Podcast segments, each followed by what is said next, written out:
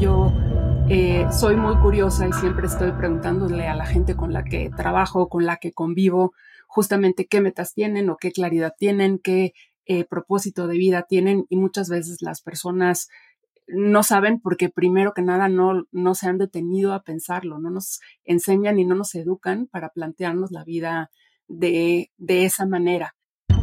Eso es Nos cambiaron los muñequitos. Hoy conversamos con Rebecca Smoors y hablamos sobre cómo ser tu propio héroe. Comencemos.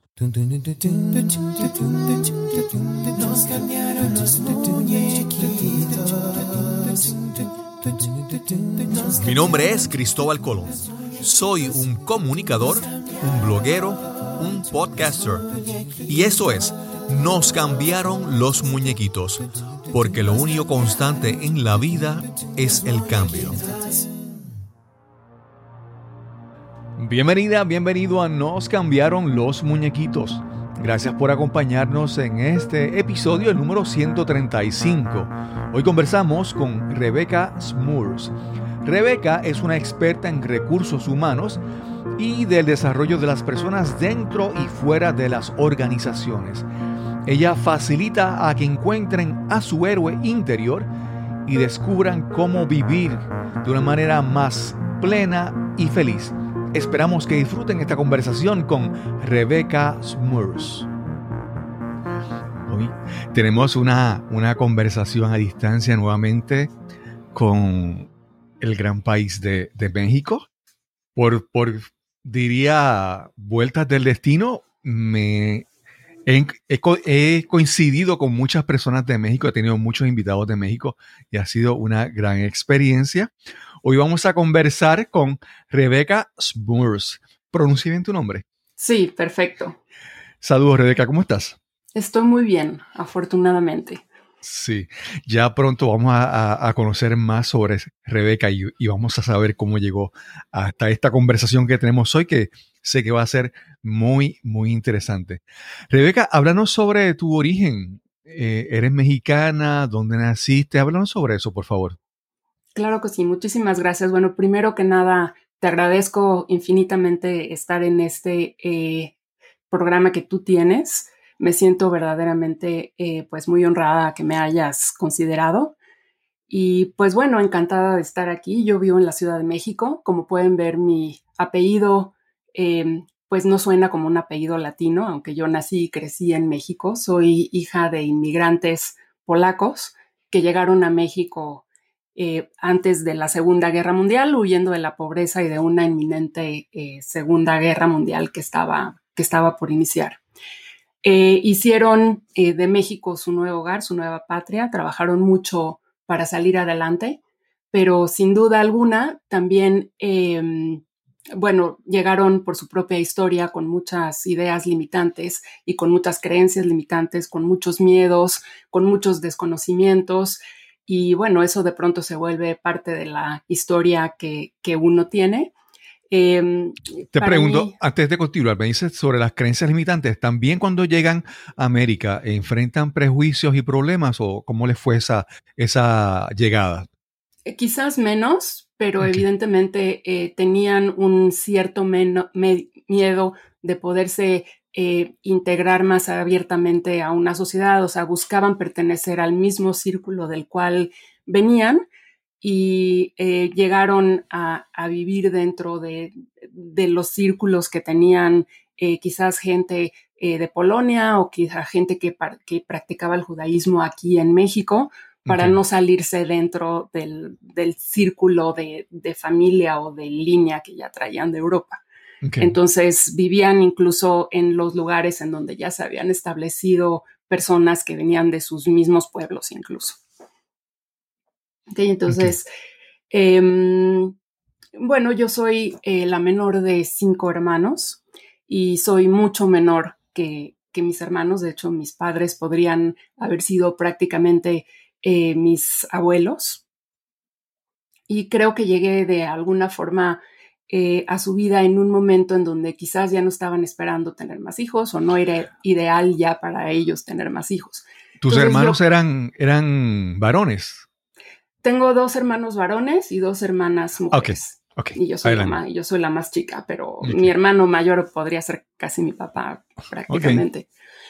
Y eh, bueno, crecí, como digo yo, y como decimos en México, un poco silvestre y tuve que eh, entonces aprender de la vida eh, en las fuentes que tenía a mi disposición, que, que, no eran muchas en ese entonces y casi pues trataba de no estorbar o de no hacer mucho ruido o de no causar muchas preocupaciones a mis padres justamente por, por esta dinámica en, en un momento dado. Crecí en un barrio aquí de la Ciudad de México en los años 70. Eh, y bueno, con este contexto de creencias limitantes sobre el éxito y eh, sobre el dinero que te, que te platicaba.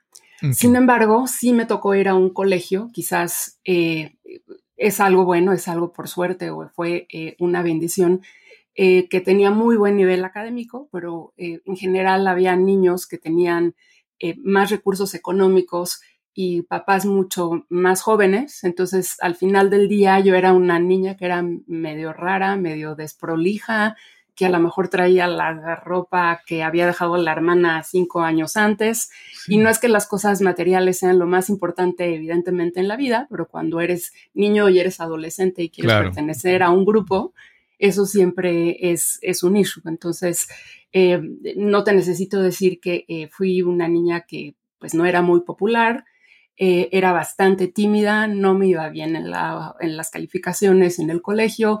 Eh, mis papás en ese momento no me podían fomentar eh, que tuviera muchas actividades extracurriculares, entonces básicamente ir al colegio y eso que yo vivía era, era mi día a día y era, era mi realidad.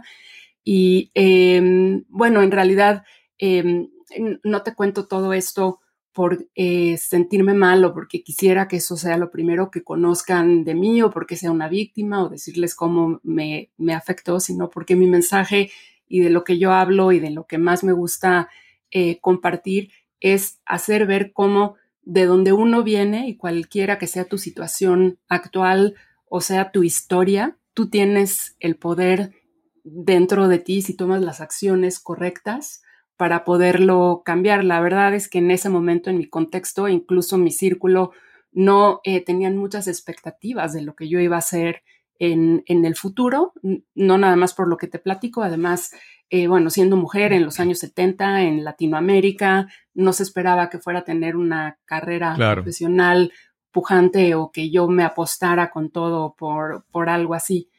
Y bueno, como te lo digo, y eh, mira que mis papás realmente son personas adorables que tengo la fortuna de tenerlos hoy, eh, pues todavía conmigo. Mi papá se acerca cada vez más a tener 100 años, pero, eh, y, tuve muchas cosas buenas de, ellos, por supuesto, lo aprecio. Yo creo que parte del éxito también es apreciar lo que uno sí tuvo. Pero bueno, no es una historia dramática, simplemente es una historia de vida que, yo tuve y eh, que hoy te puedo decir que logré tener la vida profesional y no nada más en lo profesional, sino en todos los otros aspectos de mi vida, en muchos otros aspectos de mi vida, aquellas cosas que yo siempre soñé desde, desde niña, ¿no? A los 30 años, pues llegué a una posición eh, a la mejor directiva y esto que te digo, el éxito no es lo mismo para todas las personas, es algo que yo había ambicionado de alguna forma, pero en una eh, profesión que em, que amo muchísimo, que creo que es mi vocación y bueno, que tuve la oportunidad de crecer muy rápidamente, de llegar joven a posiciones directivas con muchos retos, eh, siendo mujer en equipos eh, directivos y bueno, explorando otras cosas como los deportes. Yo jamás me hubiera imaginado que era talentosa para, para los deportes y fueron cosas que fui descubriendo a lo largo de los años y al final del día el mensaje que, que yo te quiero traer hoy es eso, de cómo em, tu situación actual no te define ni tu historia te define y podemos tomar las acciones necesarias para tener una vida que sea eh, pues muy eh, rica y con mucho propósito. Sí. Rebeca, te quiero mencionar, hablaste desde tu origen y es que muchas veces nuestro camino, nuestra ruta, se puede apreciar más si sabemos, si conocemos el punto de partida. Si vemos el punto de llegada, pues pero no, pero si sabemos desde dónde salimos para llegar hasta donde hemos llegado, pues apreciamos realmente ese progreso. Y, antes de continuar, te quería preguntar, eh, hablaste sobre tu profesión, pero cuando eres adolescente, joven, que decides, todo el mundo llega el momento de escoger que quiere estudiar, que quieres dedicarse cuando sea adulto. ¿Qué decidiste estudiar? Y cuando decidiste estudiar, cuando escogiste eso, ¿lo hiciste eh, con conciencia o escogiste algo simplemente por escoger o complacer a alguien? Háblanos sobre ese inicio de tu carrera universitaria. Mira, yo sabía que quería trabajar con personas, ayudándolos a desarrollarse y, y a ser mejor.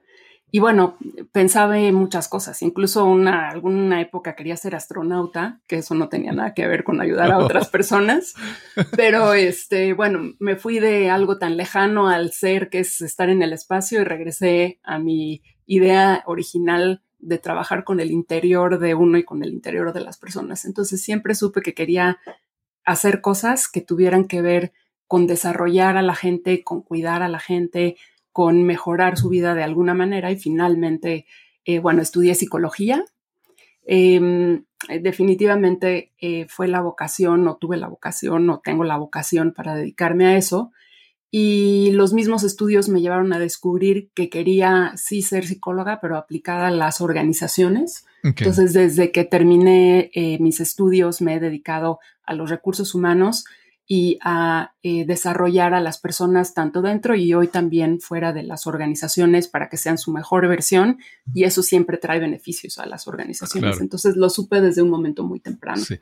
Algo, algo, cuando hablamos de psicología y hablamos de organizaciones y áreas de trabajo y compañías, a veces, a veces como que pensamos que la psicología es algo más personal, individual pero realmente muchas personas, gran parte de su vida, una mayoría del tiempo de su vida, están en su oficina o en su área de trabajo y una y la salud y el bienestar y el ambiente apropiado en, esa, en, ese, en ese entorno que es laboral, si no es saludable, va a afectar, va a afectar tu vida. Por lo tanto, la eh, psicología organizacional y es realmente es algo muy valioso que posiblemente tú no lo ves como individuo porque buscas ir a un psicólogo personalmente, pero afecta tanto a tanta parte de tu vida, muy importante.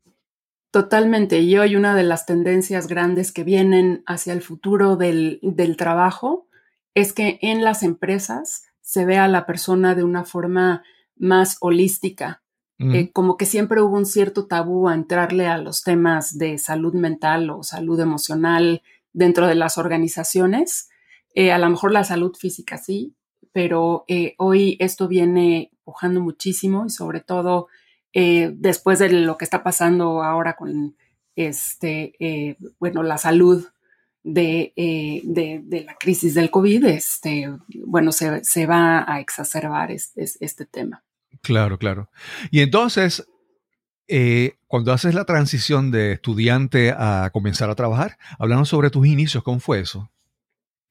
Mira, mis inicios fueron consecuencia de los estudios al final del día, pero eh, yo creo que em, uno de, los elementos y estos últimos 10 años me he eh, abocado a estudiar mucho sobre lo que hace a una persona exitosa, sobre el éxito, y yo creo que más allá de cómo di el brinco a la parte profesional, creo que lo que me fue llevando de la mano y que es un ingrediente para el éxito personal es el tema de la claridad. Em, yo tenía muy claro desde muy joven lo que quería hacer y que tenía esta vocación o que tenía esta decisión o este propósito de vida. Entonces, eso fue lo que me, lo que me ayudó y lo que me fue abriendo caminos en, un momento dado. Y es un concepto que a lo mejor suena muy lógico. O sea, si tú vas a ir a algún lugar en tu coche, tienes que saber a dónde vas, porque si no, no sirve de nada que te, que te subas a tu auto, a tu coche, como le decimos en México, y que vayas a algún lugar. Sin embargo, este, mucha gente realmente no, no lo tiene presente.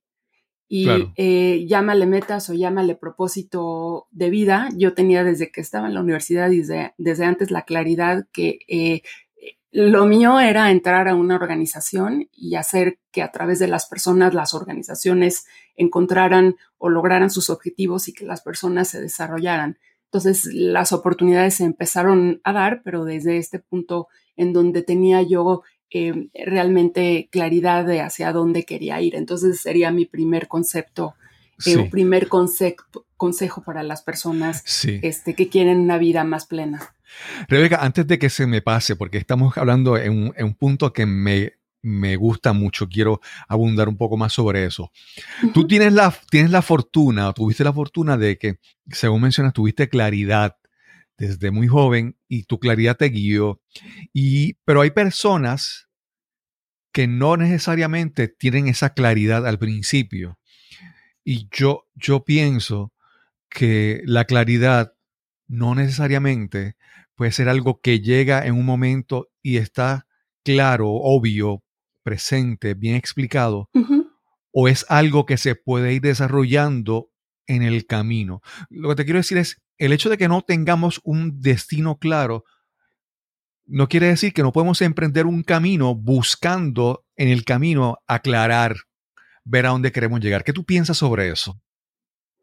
Yo creo que es totalmente posible irlo desarrollando. De hecho, yo concuerdo con lo que dices. Yo eh, soy muy curiosa y siempre estoy preguntándole a la gente con la que trabajo, con la que convivo, justamente qué metas tienen o qué claridad tienen, qué eh, propósito de vida tienen. Y muchas veces las personas no saben porque primero que nada no, no se han detenido a pensarlo, no nos enseñan y no nos educan para plantearnos la vida de, de esa manera.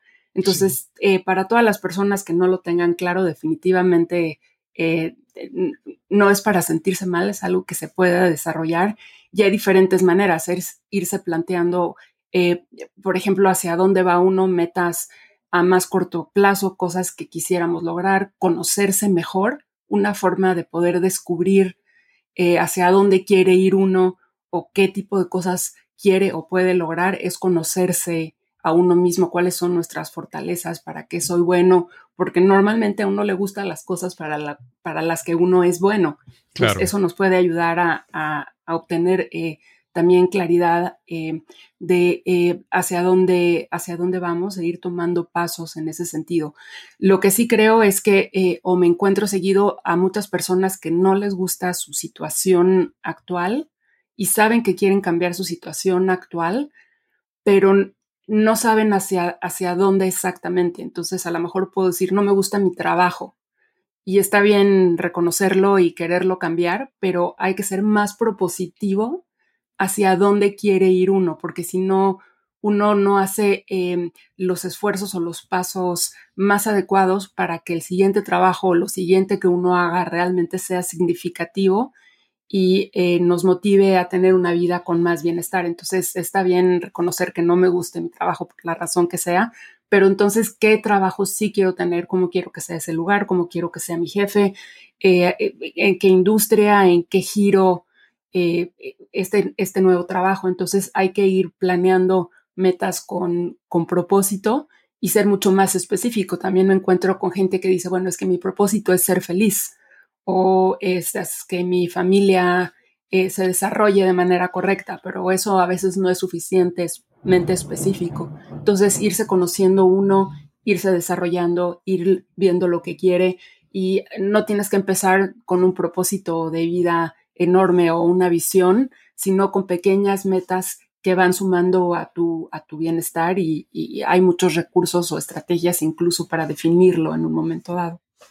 Claro, claro. Sí, yo, yo pienso que muchas personas se, encierran en, explicar su situación. Se limitan en eso. Eh, te, pueden explicar muy claramente qué está pasando en su oficina y saben las cosas que hace su supervisor y saben los problemas que tienen con su... Y, y explican muy bien todo lo que pasa a su alrededor. Y, pero yo, yo pienso, y esto lo, habiendo entrevistado varios, varios coaches en mi podcast, que un elemento muy importante en iniciar un cambio es hacer preguntas. Y tú mismo puedes hacerte preguntas. Porque, y entonces, te lo digo porque he visto, he visto eso de las personas que se quedan en, en, de explicar, no, porque es que mi jefe hace esto y esto, y, y, se quedan en ese ciclo. Pero ¿cómo sales de ese ciclo? ¿Cómo, ¿Cómo empiezas? Y yo creo que comenzar a hacer preguntas yo creo que es algo valioso. No sé cómo tú lo, si lo utilizas también como una herramienta. Sí, totalmente. Y además, estar redundando sobre toda esta situación de por qué algo no me gusta en mi vida o no me gusta mi trabajo, no me gusta mi relación, no cambia en absoluto la situación en la que te encuentras inmerso. Entonces tienes que hacer algo más propositivo. Puede ser a través eh, de preguntas y eso invariablemente, cuando empiezas a hacer preguntas, además de, pensar en qué sí quieres, eh, eh, creo que me lleva a un segundo punto que para mí es muy relevante en, esta construcción de, de cómo poder ser tu propio héroe, que es algo que no te mencioné cuando estaba hablándote de, de mi historia, es de que por eso le llamo así a este concepto del cual a mí me gusta hablar, eh, de cómo cuando yo era pequeña, justamente em, en vez de admirar a los artistas en las películas o en los dibujos animados o de la música, yo siempre me imaginaba a mí como mi propio héroe desde que era chiquita, que con superpoderes no sabía cómo, pero iba a poder hacer que mi vida fuera diferente en el futuro. Entonces, lo que me preguntas y eh, lo que mencionas, siempre creo que me remiten a mí y eh, la respuesta sería que nos debe de remitir a uno mismo y hacernos 100% responsables de cómo es nuestra vida. Nuestra vida es resultado de las decisiones que hemos tomado y eh, de las acciones que tomamos o no. Algo muy em, interesante que me pasó es que eh, a medida que pasaron los años empecé a estudiar estos temas del éxito y me di cuenta que los expertos hablaban de cosas que intuitivamente eh, a mí me fueron pasando, como este concepto de yo ser mi, propio héroe. Y al final del día, la única que iba a poder cambiar su vida era yo, porque no había nadie más que lo iba a hacer por mí. Entonces yo procuro que estas preguntas siempre vayan dirigidas hacia mí, qué estoy haciendo yo para que esta situación se dé de una determinada manera, qué he dejado de hacer, qué decisiones he tomado. Y mira, suena fuerte, pero a la vez es empoderador porque si tu vida es 100% tu responsabilidad, la realidad es que tú puedes hacerla y deshacerla en, en, cualquier momento y tendemos a victimizarnos mucho. Es el jefe, es la empresa, es el país, es la economía, pero bueno, ¿dónde está lo que yo sí puedo hacer, por lo menos en mi tramo de control? Y si no, la actitud que yo puedo tomar este, ante esta situación. Rebeca, me, estoy sonriendo porque cuando estamos hablando de héroes y todo eso, me viene y hablando de la situación de las personas que pueden explicar claramente todo lo que está mal en su vida, pero no dan el paso a cambiarlo. Yo me recuerdo a un personaje, obviamente, es mexicano, y el personaje es el Chapulín Colorado. Y el Chapulín Colorado siempre había alguien que decía, oh, y ahora, ¿quién podrá ayudarme? ¿Quién podrá defenderme? y entonces el personaje siempre se quedaba esperando que alguien viniera a, ayudarles, en este caso el Chapulín Colorado. Pero lo que tú propones es que no te quedes esperando a ver quién podrá ayudarte o quién va, va a salvar tu vida, o, o, por ejemplo, algo que pasa mucho en Puerto Rico es que esto, cuando yo me pegue en la lotería, cuando yo, ¿verdad? Cuando yo reciba este dinero, las cosas van. Entonces tú lo que propones es que no, no esperes a que vea, venga alguien, que tú seas el propio héroe de tu vida. Y a mí me parece algo muy importante en todas las historias de, de los cómics y películas que uno ha visto superhéroes muchos héroes no, no es que lo tienen todo ya planificado y todo claro. Muchos, muchos héroes tienen su lucha interna y su batalla y siempre siguen adelante. Háblanos un poco más de ese concepto que me, encanta, el concepto del, de ser tu propio héroe.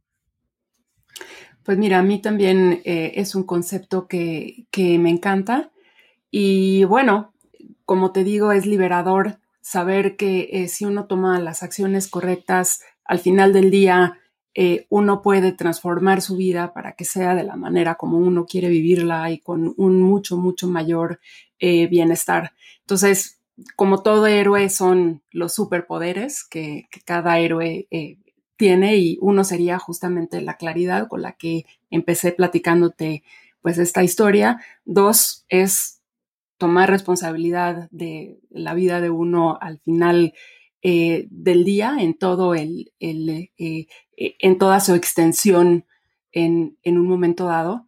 Y tres, hablaría yo de, tener fe, em, que es algo que va más allá de cualquier religión que uno pueda profesar o no, que es esta idea de que las cosas se pueden confabular a tu favor porque si tú tienes una meta o tienes un sueño, pero crees que no es posible para ti, difícilmente las cosas van a ocurrir. Yo creo fielmente que cuando tú crees que algo se va a dar y que es factible para ti, tu mente encuentra los recursos y las cosas que tiene que hacer para que las cosas eh, se den en un momento dado. Vamos a una pausa y regresamos inmediatamente a nuestra conversación con Rebecca Moores. Escucha y dime si te ha pasado esto. Estás en una presentación o conferencia y a solo minutos de comenzar agarras tu teléfono móvil y te sumerges en las redes sociales para distraerte, para matar el aburrimiento y puede que el tema sea importante y valioso, pero el presentador no puede capturar tu atención, no logra que te intereses en su mensaje. ¿Te ha ocurrido? O peor aún, ¿ha pasado algo similar cuando eres tú el que estás presentando? Mientras hablas, ves con frustración cómo pierdes poco a poco el interés de tu audiencia. Y es que no es suficiente el valor o la importancia de tu información si el mensaje no viene acompañado de entusiasmo, pasión y con las técnicas de comunicación más efectivas. Para tener el éxito que sueñas, necesitas las herramientas apropiadas para educar, persuadir e inspirar a tu audiencia. Si quieres comunicar y conectar realmente, necesitas descubrir tu mensaje optimizarlo y presentarlo con autoridad y autenticidad. Quiero ayudarte a encontrar ese mensaje emblemático que te eleve sobre tus colegas o tu competencia. Quiero que descubras tu voz, que te conviertas en ese conferenciante, en ese orador influyente que imaginas y anhelas ser. Para más información visita el enlace www.speak now.live. Speaknow.live. O si deseas, puedes escribirme al correo electrónico info arroba cristobalcolón.net. Info arroba cristobalcolón.net. Ese puede ser el primer paso a cambiar tu vida y alcanzar las metas que tanto anhelas. Y ya regresamos a nuestra conversación con Rebecca Smoors. Te quería decir que algo, esto, esto que estás hablando me parece muy pertinente y justo en este momento de mi vida y asumo que en el, el, momento de la vida de muchas personas que nos están viendo. Y es que, ¿cómo te lo voy a explicar? Muchas veces tenemos, hay cosas que hacemos bien, hay cosas que sabemos hacer y que las hacemos bien, pero no sabemos cuál es nuestro superpoder. Por lo tanto, nos enfocamos en esas cosas que porque las hacemos bien, las seguimos haciendo, pero no son las cosas que nos traen satisfacción, que, que nos traen... Cuando yo, yo pienso que cuando descubrimos cuál es nuestro superpoder y empezamos a hacerlo, la dinámica de los resultados es diferente, porque te sientes más satisfecho y a la misma vez los resultados son como que más poderosos. Y entonces, ¿cómo, tú, cómo podemos hablar de, a una persona de descubrir cuál es tu superpoder contrario a descubrir las cosas que haces, que haces bien, por ejemplo? Mira, yo creo que em, tiene que ver con aquellas cosas que eh, realmente te hacen sentirte eh, vibrante y, vivo y, con mucha pasión cuando lo, lo estás haciendo. Em, otra manera como yo eh, lo podría ver como, un, como una forma de descubrirlo, es preguntando a otras personas que conviven con nosotros.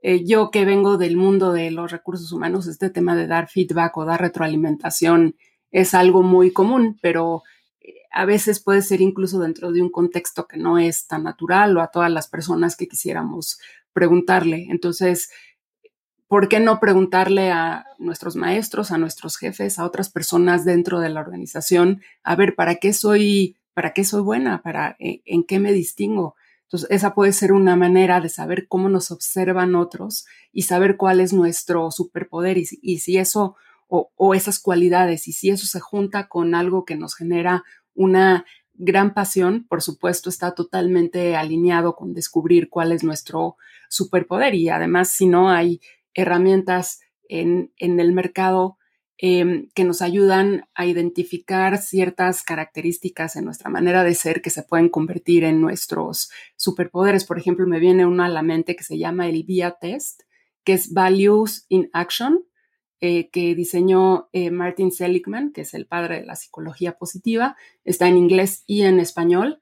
Y bueno, nos arroja una serie de conclusiones que a lo mejor nunca habíamos pensado que se podía ser nuestro superpoder o una característica o una fortaleza que no habíamos considerado y que nos potencia las cosas que hacemos. Hay otras herramientas en el mercado como el Mayer Briggs, el Hogan, que, eh, bueno, no son necesariamente toda la verdad, pero sí nos pueden dar luz sobre cosas que nosotros intuitivamente podemos hacer este, y que eh, al final del día se vuelven un, superpoder y por eso la importancia de conocernos más y eh, dentro de este contexto de claridad y hacia dónde vamos en nuestras propias vidas.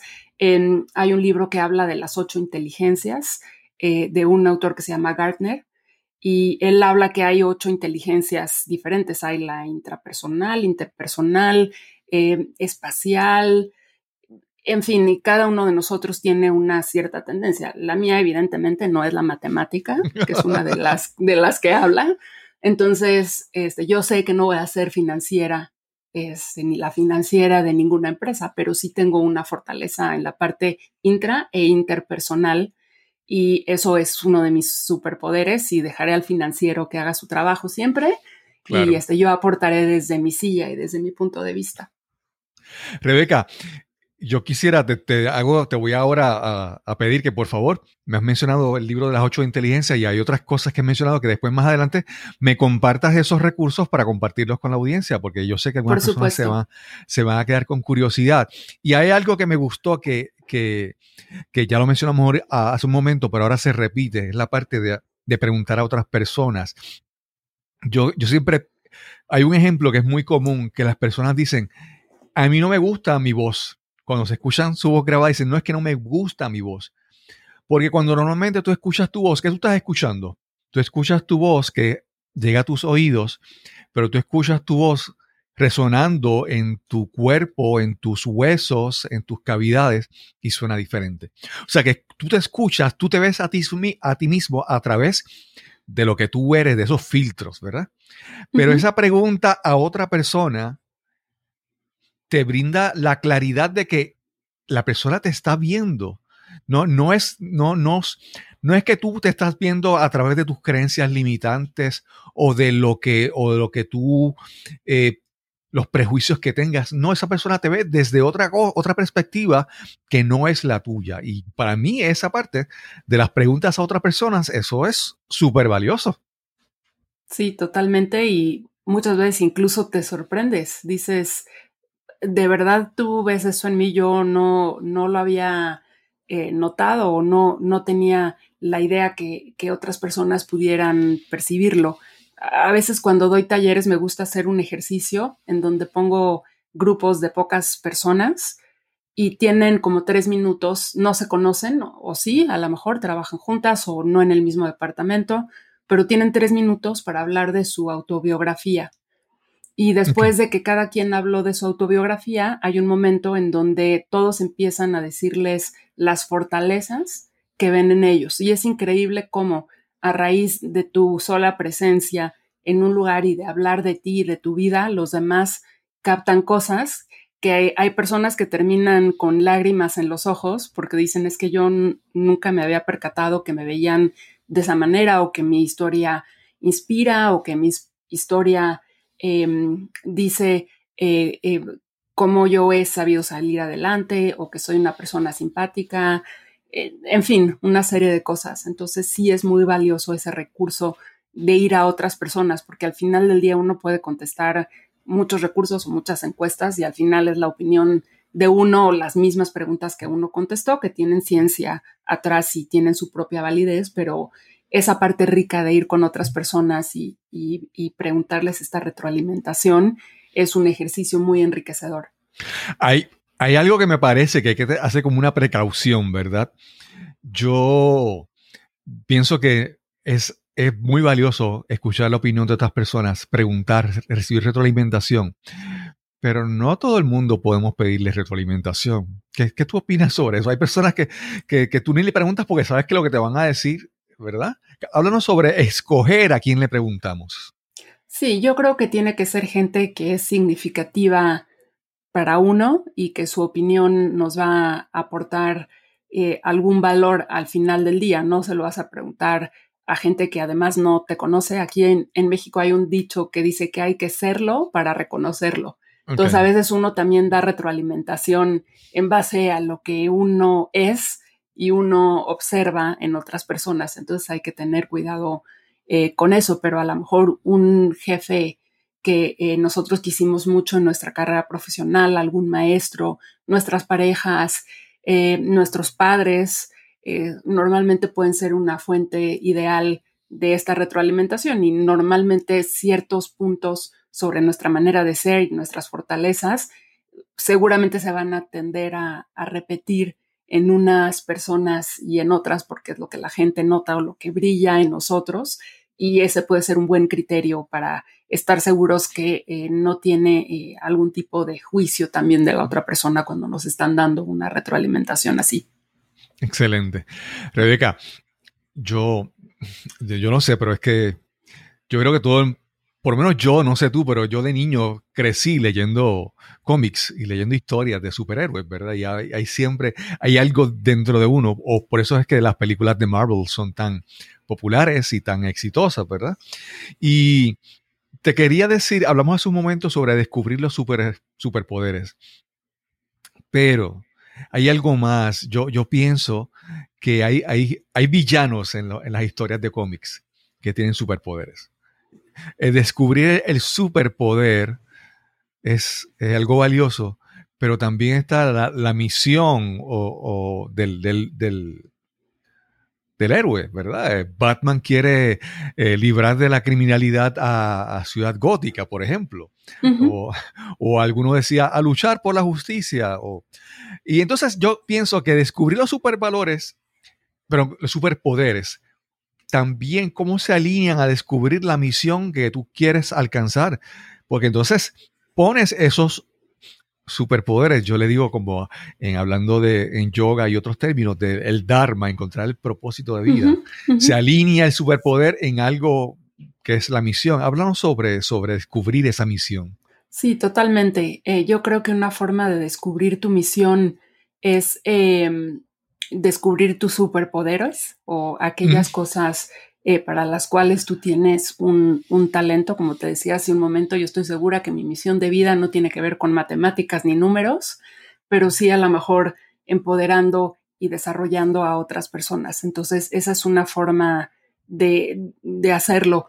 Em, un ejercicio que a mí también me gusta para eh, conocer esta misión. A veces eh, le pido a, la gente que se imaginen eh, si pudieran ser su mejor versión de sí mismos en cinco años o en diez años, en un momento de su vida en que se encuentran plenamente felices y, desarrollados, traten de imaginar exactamente qué es lo que están haciendo en, en ese momento. Y mucha gente tiene eh, pues estos, como decimos en México, que te caiga el 20, que es cuando tienes un aha moment. No sé si eso, si, se dice así en Puerto Rico, pero es cuando tienes ese, ese momento de, de, de, que te das cuenta de algo. Entonces, a mí me ha servido también con algunas personas ese ejercicio de visualizarse a futuro en su mejor ser y bueno, cuál es, cuál es la diferencia entre lo que estoy haciendo hoy y lo que está pasando con ese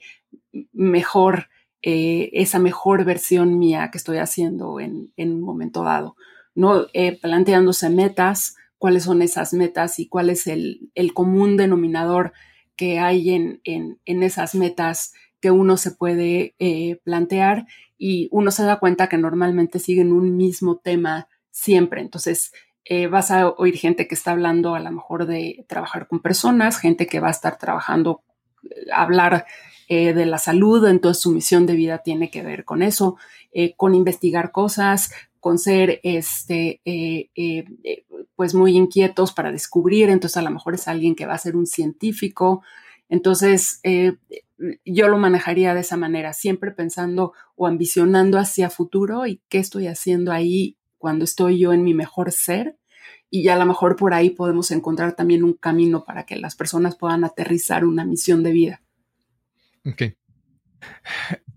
Hay algo mencionaste el aha moment, ¿verdad? Ese momento en que, vamos a decir también cuando llegan las grandes oportunidades, yo, yo pienso que es, es, una realidad, una verdad que tenemos que entender, que muchas veces tenemos que ver dónde nos colocamos para propiciar que ocurran esos momentos. Por ejemplo, yo no sé cómo le dirán en México, pero yo sé que si yo fuera a estar en una licorería, en una barra, en una bodega, no sé cómo se llama allá, eh, dando, bebiendo cerveza, licor, ron, eh, ¿en qué cosas pueden ocurrir allí? O si me coloco en otro lugar con otras personas, si yo propicio entonces que esas oportunidades que yo quiero en mi vida lleguen, ¿verdad? y, eh, hace un momento pensaba que, pues, en, siempre en, en las historias de superhéroes, hay una historia individual, pero terminan casi siempre agrupándose y están los Vengadores, los Avengers y está la Legión de la Justicia, la Liga de la Justicia, porque es muy importante, importante ponerse en ese, en ese lugar donde puedes atraer o estar receptivo a esas oportunidades, a esos aha moments y estar con las personas adecuadas para que te guíen, que te ayuden, que, que nutran esa experiencia. Háblanos sobre eso, por favor.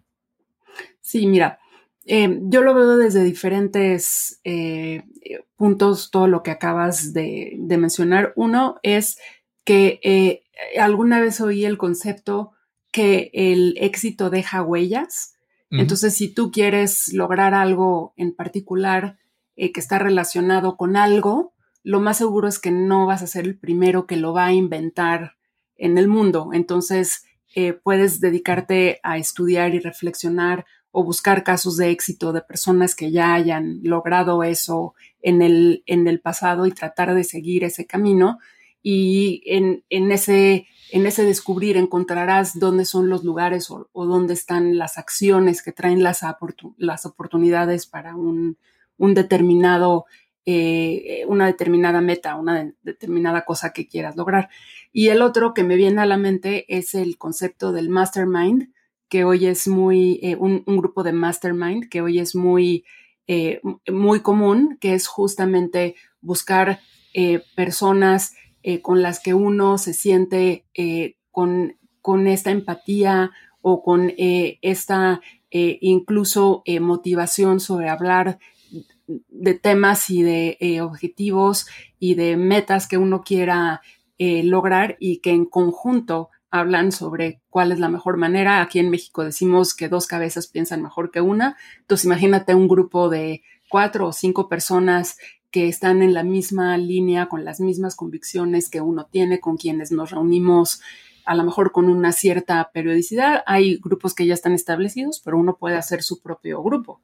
¿Por qué no juntar a un determinado número de personas diciendo, a ver, ¿por qué no nos dedicamos a generar un mejor estilo de coaching, por decirlo así, por inventar algo?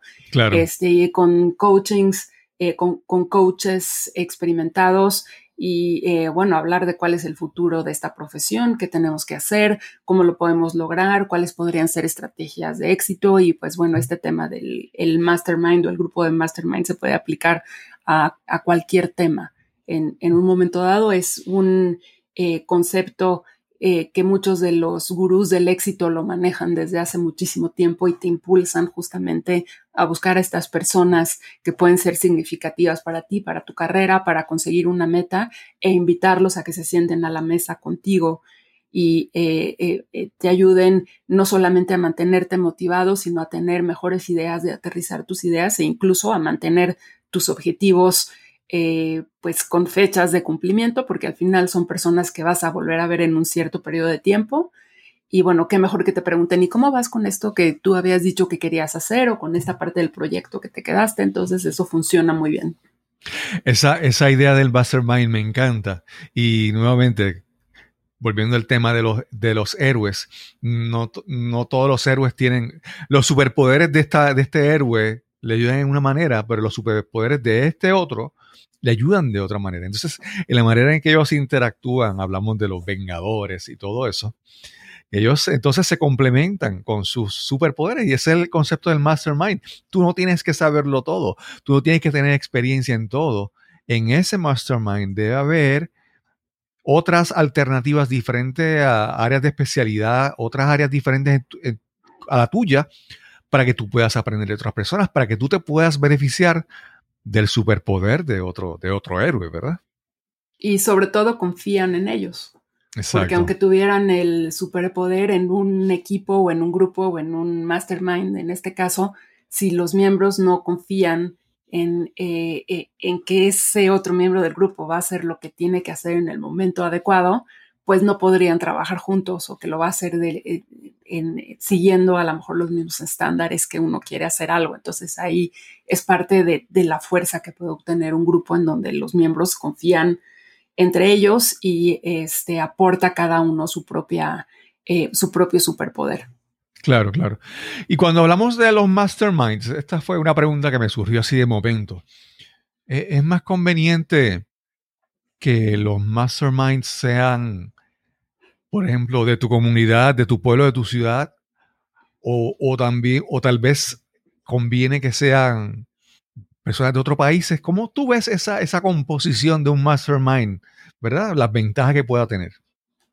Yo creo que puede funcionar de cualquiera de las dos maneras, dependiendo del objetivo. Puedes tener un mastermind con gente de tu propia profesión, por ejemplo, porque es, es el tema que van a manejar ahí, o gente de tu ciudad o gente de otras partes del mundo que justamente eh, van a ayudarte a, abrir tu mente a, otras maneras de ver y de vivir una misma cosa en, un momento dado. Entonces no está limitado ni creo que hay una regla en particular para hacerlo de una u otra forma, dependiendo del objetivo del mastermind, a lo mejor donde vives, a lo mejor en, en tu ciudad. Eh, no hay eh, gente que tenga una experiencia o conocimientos en una cosa en particular que tú estás interesado, entonces puedes buscar gente en otras partes del mundo, en otras ciudades dentro de tu mismo país, porque hoy con la tecnología, así como estamos haciendo tú y yo para tener esta plática, la verdad es que eh, no hay límite de con quién podamos conectar y los temas con los que podamos hablar, a lo mejor de pronto el idioma, pero este, fuera de eso, eh, la realidad es que hoy eh, la tecnología nos abre N oportunidades de poder conocer y conectar con personas y con maneras de pensar que sin duda nos enriquecen. Sí. Rebeca, el, concepto de ser tu propio héroe, ¿verdad? Esto no surge de esta conversación. Ya tú tienes talleres, ya tú tienes eh, cursos. ¿Qué, qué, material tú has creado con esto, con esta idea y cómo, qué es los servicios que tú brindas para las personas que le eh, interese más esto? Estoy desarrollando mi material en línea eh, que va a estar disponible hacia finales de año y eh, está basado en el coaching que yo doy sobre cómo ser tu propio héroe, que al final del día tiene como objetivo que las personas puedan desde descubrir su misión, puedan tener más claridad hacia dónde van, de los pasos que tienen que tomar, porque sin duda otro de, los grandes rubros para ser tu propio héroe es tomar acción. Eh, nada de lo que te dije antes, ni la claridad, ni hacerse uno responsable, aunque todo está de alguna manera em, relacionado un concepto con el otro, es cómo puedes tomar las acciones efectivas para que las cosas realmente pasen. Entonces son muchos conceptos, este, cómo fortalecer tu resiliencia, por ejemplo. Entonces ahora lo estoy integrando a mis sesiones de coaching y bueno, a mi material que estará listo hacia final de año. Actualmente, obviamente, no sé cómo está la situación en México, si ya eh, la apertura es más o menos grande, grande, pero estás haciendo eventos virtuales, consultorías virtuales, ¿qué estás haciendo en estos momentos? Es básicamente virtual por ahora. Ok, ok. Y yo, yo a veces pienso, eh, es verdad, que esa, esa parte me vino a la mente por un momento. El, hay una película de un superhéroe que se llamaba Hancock. No sé si, ¿verdad? Que era, que era este superhéroe que aún con, con, todos sus superpoderes era un desastre, ¿verdad? Era como torpe. sí, torpe y, y, su vida no producía los resultados. Y yo, yo creo que, que en ese aspecto el, que te presentes aquí hoy, ¿verdad? El descubrir los superpoderes, pero el descubrir ese propósito y ser guiado por alguien, porque de qué vale tener un superpoder si no puede tener resultados, si no puede ser resultados que te hagan sentir bien. Si, si, ¿verdad? Por ejemplo, si yo tengo un superpoder o tengo algo, pero todos mis servicios los doy gratis o a un poco precio, pues obviamente no, no puedo progresar, no puedo crecer. Y entonces me parece que, que tu ayuda con tus servicios de coaching, pues eh, son excelentes porque proveen la guía para asegurarte de que tú seas un, super, un superhéroe, un héroe con alineado, ¿verdad? Con, con, una, con buenos resultados. Así es. Así es, y em, sobre todo eh, que esos resultados estén bien planteados desde un inicio este, y, asegurando que eh, van a llevar a la persona sobre esta misión y hacia dónde realmente quiere eh, llegar para incrementar su bienestar, que es lo que a mí más me gusta.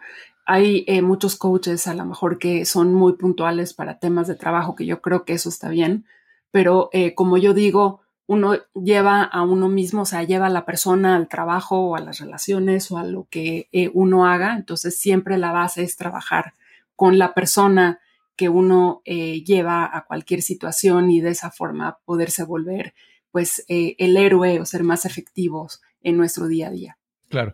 y quiero, quiero aclarar en este momento, ¿verdad? Porque esto lo, hemos hablado mucho en mi podcast, y es la parte del coaching. El coaching no es que tú vas donde un consejero o un psicólogo o un terapeuta que, te va a decir cómo vas a vivir. Un coach te guía para que tus acciones te traigan resultados, para que tú hagas descubrimientos en tu vida y ayudarte a planificar, ¿verdad? Que es un facilitador de procesos, pero tu responsabilidad está ahí, ¿verdad? Eso es muy, muy importante aclarar. Absolutamente. Eh, un coach jamás te dirá tienes que hacer exactamente esto.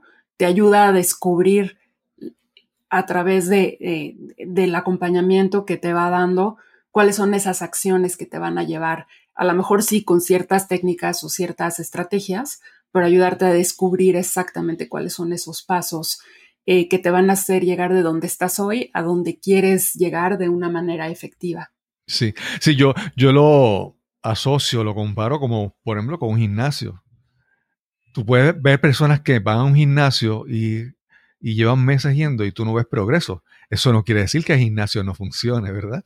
Y me, parece que una de las tres cosas que mencionaste al principio, que era claridad, responsabilidad y la fe, esa segunda, la responsabilidad, es muy, muy importante porque eh, aun cuando alguien te brinda la ayuda del coaching, aun cuando estás, por ejemplo, en un mastermind y tú tienes que ser responsable de tus acciones para tú alcanzar los resultados que deseas.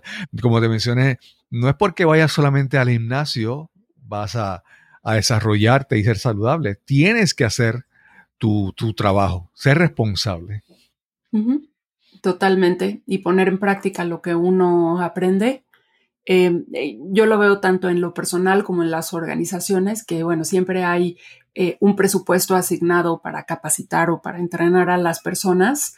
Y para mí es muy importante cuando lo gestiono asegurarme que se genera una cultura de aprendizaje en las personas y en la organización, porque la gente puede ir a 200 cursos o tener tres maestrías, pero si no tiene la disciplina y la responsabilidad de ponerlo en práctica, porque al principio no es fácil, uno está cambiando a veces de hábitos y eh, las cosas que hace todos los días, entonces tienes que integrar estos aprendizajes a tus hábitos para que realmente tanto en las organizaciones como en lo personal, lo que tú estás aprendiendo y toda la información que estás recibiendo realmente tengan un impacto en, tu vida, que es al final lo que quieres. Y eso no pasa si no te responsabilizas, si no estás dispuesto a tomar las acciones y, e incluso a veces, no me gusta usar la palabra del sacrificio, porque no, no sé si tiene la connotación positiva que yo quisiera, pero a veces, bueno, si tú quieres bajar de peso o quieres tener los resultados, hablando del tema del gimnasio, tienes que ir todos los días a hacer la rutina que te corresponde y, hacer el trabajo. Entonces, cuando uno aprende algo o quiere generar un cambio, tiene que realmente tomar la responsabilidad y el compromiso de integrar esos nuevos hábitos o esos nuevos aprendizajes a tu vida para que el cambio realmente se dé. Claro, claro. Si no va a ser que llegaste un día al gimnasio, hiciste pesa y de repente te miras a ver si ya desarrollaste los músculos. No es así, ¿verdad? La consistencia, el compromiso de continuar día a día con eso. Rebeca, si, si, alguien quiere conocer más sobre ti, si alguien quiere saber sobre tus servicios, sobre el material que estás eh, preparando para pronto tenerlo disponible, ¿cómo te pueden contactar? Eh, les pediría que me escribieran por correo electrónico, si está bien para ti. Mi página de internet está pronta a estar lista, pero por ahora pueden eh, escribirme. Mi correo, te lo voy a, bueno, es como mi apellido, es R, Smurs, como mi apellido, que es S de Susana, M de mamá, U de uva, R de ratón, S de Susana, Z de zapato. Entonces, R, Smurs, mi apellido, arroba gmail.com. Ok. Ahí con mucho gusto eh, me encantará recibir cualquier pregunta, comentario y bueno, avisarles una vez que esté lista mi página de internet que debe de estar en breve y por supuesto mi, contenido en línea. Sí, sí, y no, no, hemos hablado de que tú y yo nos conocimos porque eh, alguien por ahí hace un momento estaba por ahí que era tu asistente de producción que estaba cuadrando los detalles técnicos, que es tu esposo, Marco, Marco Aguilar, que yo entiendo que debe ser algo excelente tener una pareja que ambos estén como que en la misma línea, ¿verdad? Para apoyarse mutuamente. Yo lo veo excelente. Un saludo, un saludo a Marcos. Muchas gracias, muchas gracias. Así es, y viene, bueno, el foro digital. Conocerlos ambos ha sido para mí una, una gran experiencia. Muchas gracias. Ha sido una gran oportunidad de aprender de ambos, así que estoy súper agradecido de eso. Y sin más que añadir, nos encontraremos entonces en el próximo episodio de Nos cambiaron los muñequitos. Hasta la próxima. Hasta luego.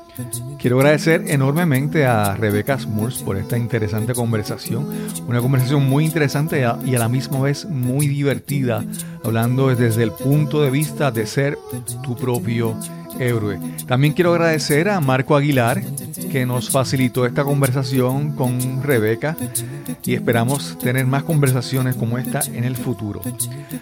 Recuerda que si disfrutas este episodio, por favor compártelo con cualquier persona, cualquier familiar, amigo, alguien que entiendas que le pueda interesar, que se pueda beneficiar de estas conversaciones que para mí son muy valiosas, para mí son de gran ayuda. Espero que para, que para ti también lo sean.